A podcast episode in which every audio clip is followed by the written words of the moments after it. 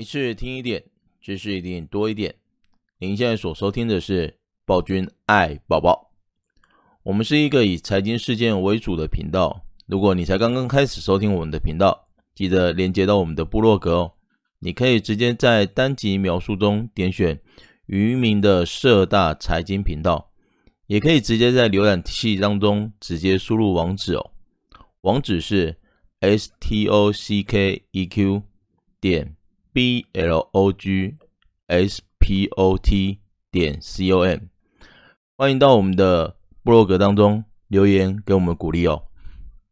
那今天的话呢，我们主要要跟各位讨论的是十月二十三号跟十月二十七号所公告的一个财报资料。十月二十三号的时候呢，是 Intel，就是英特尔这边所公告的一个财报资料。那二十七号的时候是超伟的一个财报资料。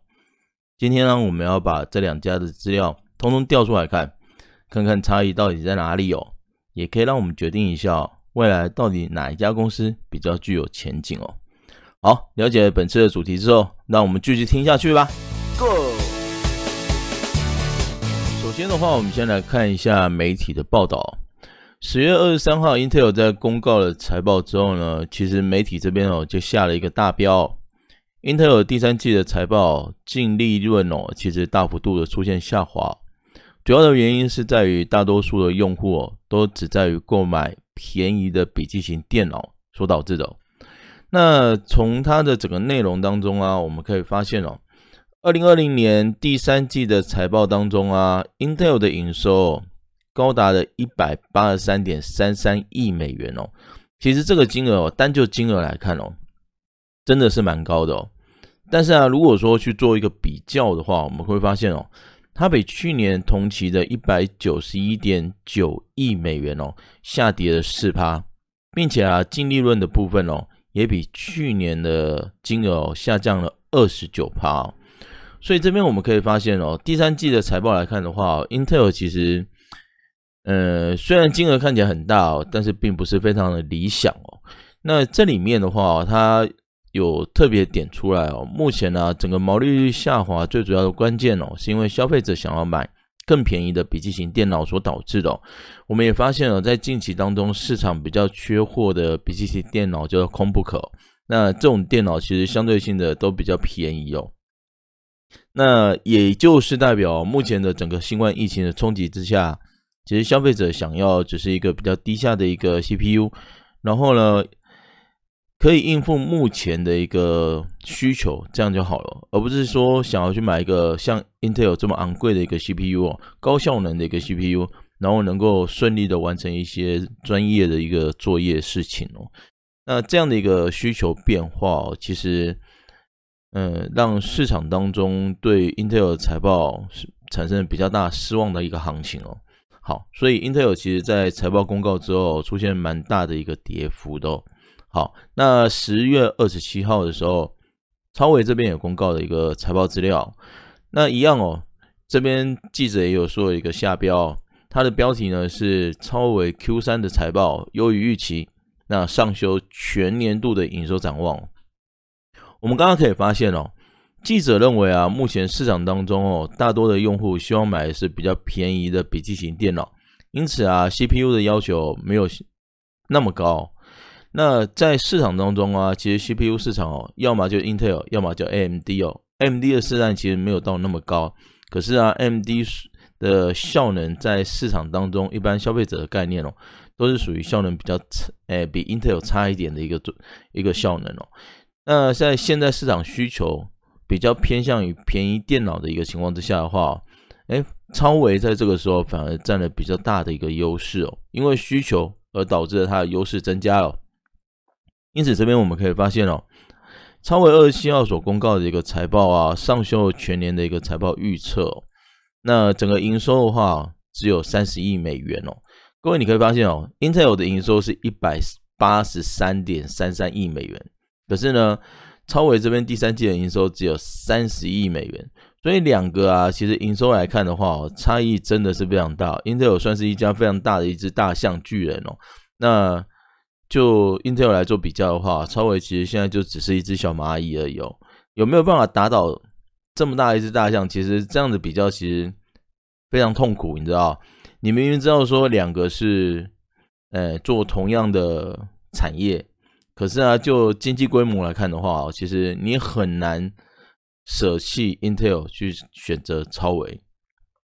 但是啊，在现阶段来看哦，超微似乎真的有一点点的变化了。因此啊，我们从这边的话，从基本面的一个角度来跟各位做一下分享哦，让你去思考，到底现在啊，我们投入的资金到底应该比较偏向超维，还是比较应该偏向 Intel？好，那我们现在发现哦，就整个资料当中可以显示出来哦，Intel 的整个营收，Q3 的部分呢是衰退了四点四七趴哦，那 AMD 的话呢？Q3 的营收是成长了五十五点五二趴哦，那毛利率的部分哦，Intel 的话，第三季的毛利率是五十六点五二，好，那 AMD 的话是四十四点三六。我们从这边的话，其实可以发现哦，毛利率大致上是在比较一个产品的竞争力哦。那我们刚才也跟各位讲过，在市场当中，其实大部分人都认为 CPU 的部分哦，龙头就是 Intel。那 M D 呢，算是一个备胎哦，所以呢，你从毛利率的一个数值当中，我们也可以非常确定哦，其实呢，在市场当中哦，愿意给 Intel 的一个毛利就是比较高一点哦，所以 Intel 的毛利率大概有五十六点五二哦，但 M D 哦就只有四十四点四三哦，因此就产品竞争力来看的话，Intel 是真的比较厉害一点哦。好，那再来的话就营业利益率哦。营业利率部分的话呢，在 Intel 这边的话是三十一点八一，那 AMD 这边的话只剩下十一点五六。那我们都知道，营业利率其实代表是一个公司的经营状况哦。那营业利率如果越高，就代表这家公司的经营绩效哦，经营的效果越好。那因为 Intel 跟 MD 哦，其实都是属于做晶片的，做 CPU 设计的。所以啊，其实他们两个来做一个比较性的话，单纯从营业利率来看的话，我绝对会跟各位讲哦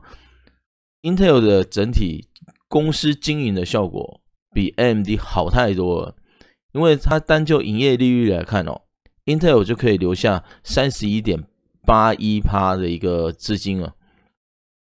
可是呢，到 AMD 这边哦，只剩下十一点五六，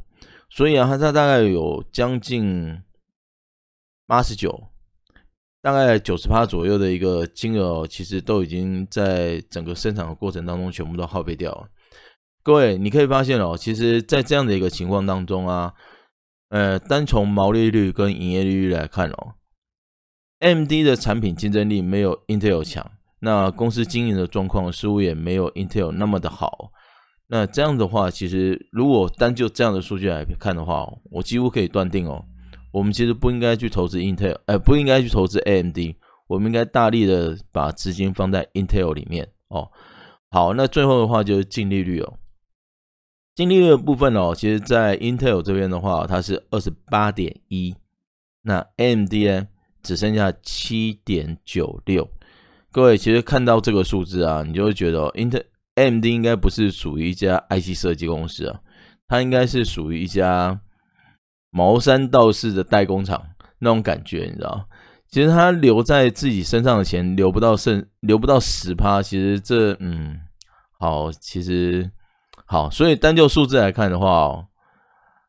，Intel 几乎是完胜啊。它唯一的缺点就是什么？营收的年度比较，哎，衰退了四点四七趴，就只有这样而已。可是啊，如果来看金额的话，你就会发现哦，虽然它营收年度是衰退了。可是金额哦，比 AMD 哦大实在太多了。好，所以啊，从这边哦，你应该会慢慢觉得哦，老师你的意思好像是讲我们的资金应该往 Intel 走，对吗？哦，当然不是这样啊啊！要是数字就看得出来的话，那我干嘛要讲这么多嘞？对不对？所以啊，让我们继续看一下，为什么今天我们要特别讨论一下 AMD 跟 Intel 的财报。单就 Q3 的数字来做比较的话，哦其实哦，Intel 是完胜，没有错。可是啊，我们都知道，所谓的财报其实是一个长时间的观察。那你今天的话，从财报数字当中哦，我们可以来做单一季的一个判断。比如说，我现在如果单从第三季的财报来看，我可以告诉各位，Intel 就是 CPU 的霸主，那 AMD 呢，现在的角色就永远是备胎。可是啊，如果说我们从趋势来看，你就会发现哦，市场当中的环境好像有一点点的一个变化了。比如说，我们从营收哦，营收来看哦，我们可以发现啊，从二零一八年的第四季开始哦，AMD 的一个营收哦，其实是逐步上升哦。各位你知道吗？二零一八年第四季的时候，AMD 的营收才多少？才十四点一九哎。可是现在 AMD 的营收现在哦是二十八点零一耶。如果单就营收的一个成长来看的话，各位十四变二十八，刚好是乘以二嘛，所以这家公司其实非常厉害啊。从二零一八年的第四季一直到现在二零二零年的第三季，整个营收已经翻倍了。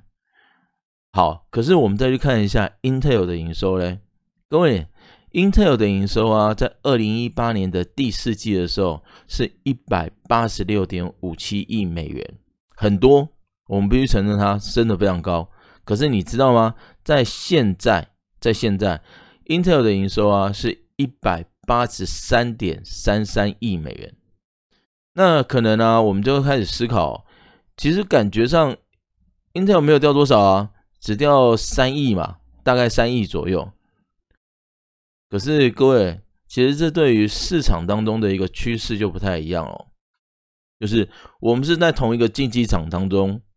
来比赛，那大家做的都是一样，都是 CPU，没有错。你是一个非常大市占率的一家公司，可是你的营收却出现了下滑。我是一个市占率非常小的公司，但是我的营收却逐步的上扬。所以啊，从营收这个角度来看的话，我。我们就可以从另外一个角度来做思考了。市场当中啊，比较愿意去接受 AMD 产品，而且接受的速度非常的快。所以啊，我们在二零一八年的营收从十四亿会变到二十八亿哦，这样的一个概念哦。好，所以啊，你如果从这个角度来看的话，你会发现一件事情哦，Intel 就像一只大象，目前的话呢，步履蹒跚呐，哦。没有衰退的幅度非常大，可是啊，也几乎是在原地踏步。但是呢，AMD 的确是一只蚂蚁，但是脚步非常快哦，咻一下，哎，就找不到它了哦。那只有营收是值得注意的吗？其实不止哦，我们还可以跟刚刚讲的毛利率来做结合。我们刚刚有说了嘛，毛利率是在看产品的竞争力。那一样哦，我们从二零一八年的 Q 四来做一个比较，我们发现呢、在 Intel 的部分哦，二零一八年的第四季啊，Intel 毛利率还有办法保持在六十一点七三趴，各位真的非常高，六十一点七三趴的一个毛利率哦，呃，可是啊，毛利率呢，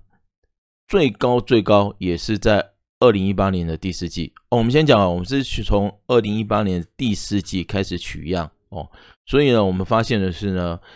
，Intel 的最高点刚好也是在二零一八年的第四季，然后取样的资料呢，一直到二零二零年的第三季，哎，很抱歉，二零二零年的第三季刚好是 Intel 的毛利率最低的时间，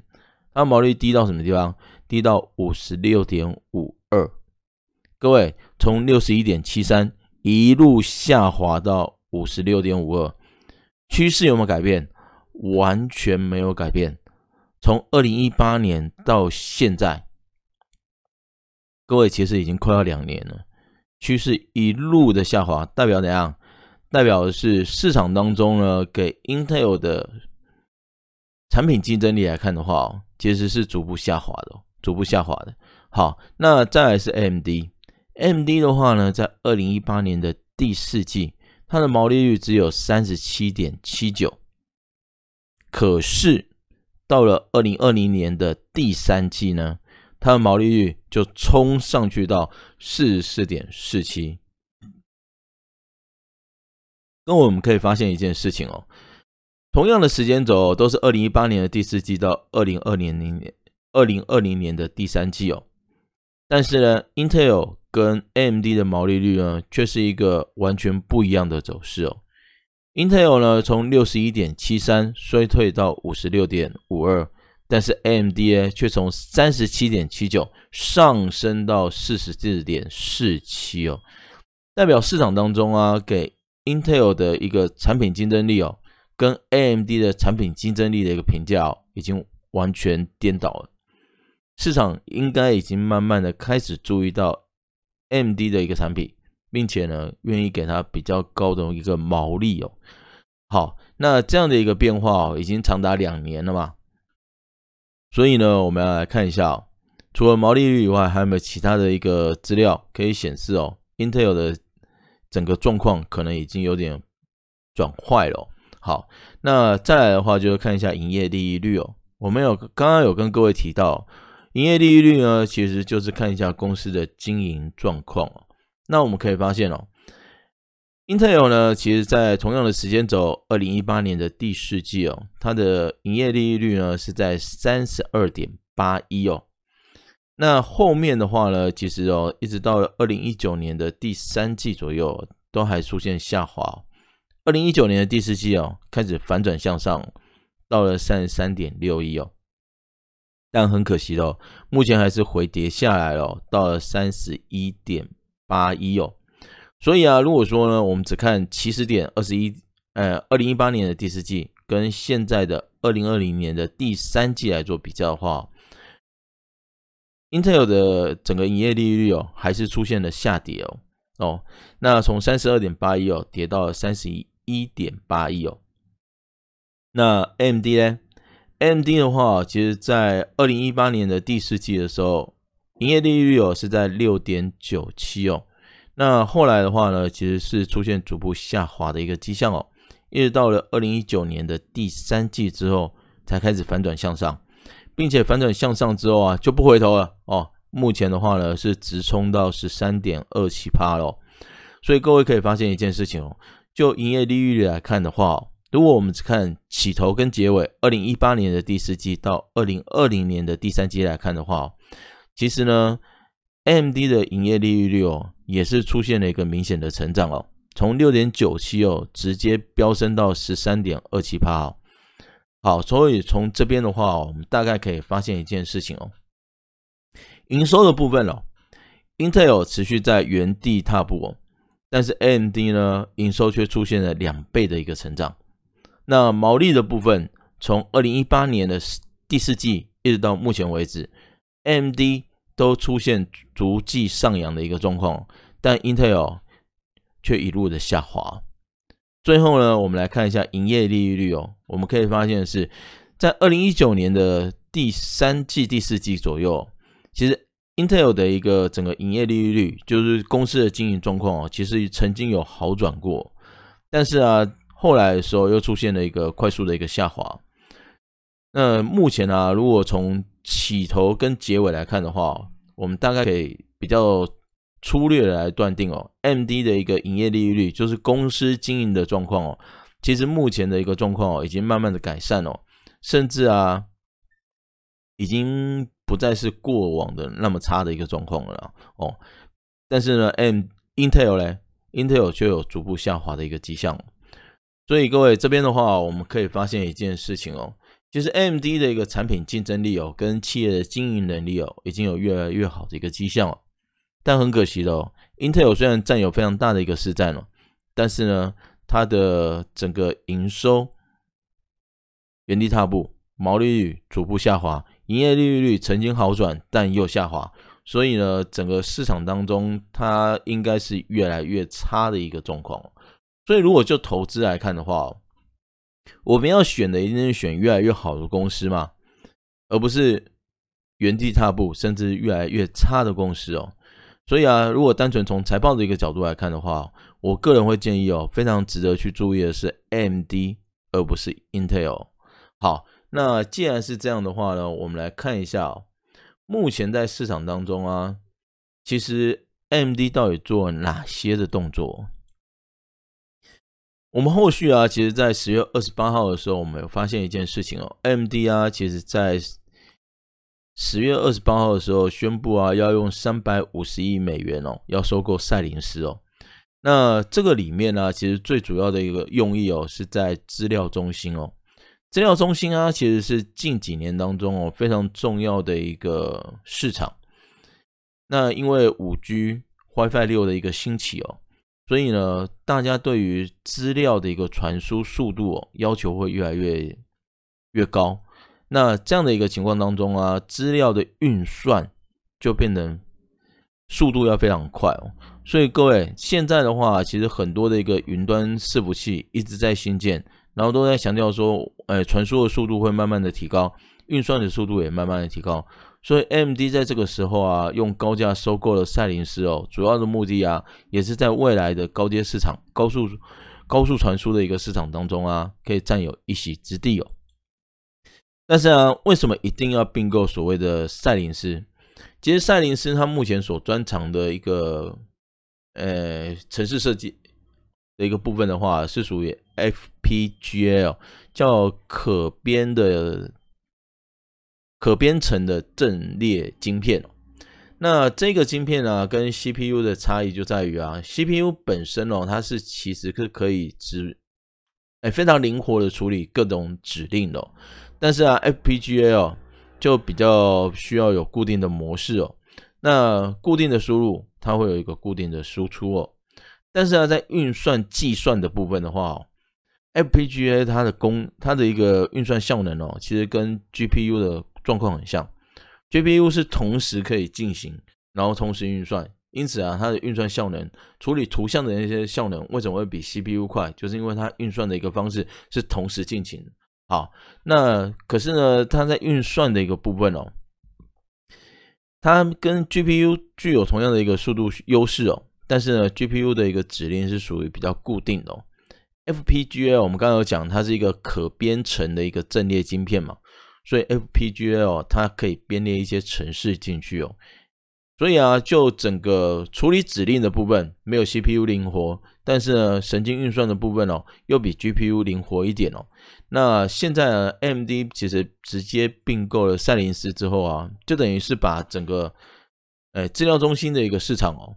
切得更深一点哦，它自己本身的话有 CPU，其实它也有做 C GPU。那现在呢，他再把 FPGA 这一个部分补上来之后，等于说他就在整个资料中心的市场当中拥有全部的技术了哦。那再来就是看看怎么去做互相的补强哦。所以我们现在可以发现哦，其实 MD 哦，它本身的一个雄心哦，其实是非常大的哦。那刚刚的话哦，其实我们都看到财报当中显示出来的一些数字啊，报纸都跟各位讲说，是因为大家购买是便宜的笔记型电脑所导致的一个状况嘛。好，那现在来看的话呢，M D 其实它所主攻的不止在笔记型电脑了，它更希望怎样吃掉高毛利的资料中心的一个市场。好，可是现阶段啊，它到底有没有办法吃掉这个这个比较高毛利的资料中心市场呢？我们可以发现哦，如果就市占率来看的话，AMD 跟 Intel 现在真的是就是天花板跟地板的比较哦。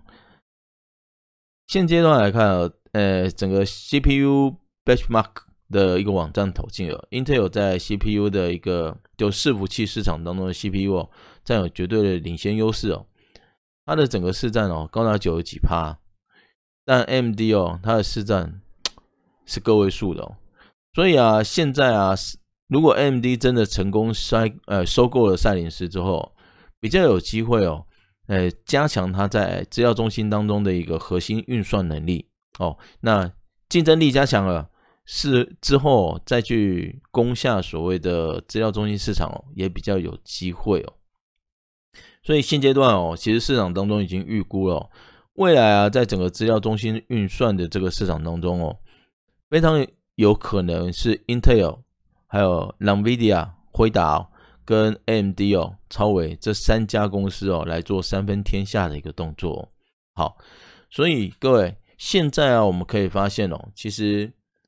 Intel 的整个笔电市场当中啊，因为市场需求的关系哦，所以慢慢的已经转向比较便宜的笔电市场，让 AMD 在现阶段哦已经吃到一点甜头了。那 AMD 现在愿意再投更多的资金哦，高达三百五十亿哦，去加强补强自己的技术缺口。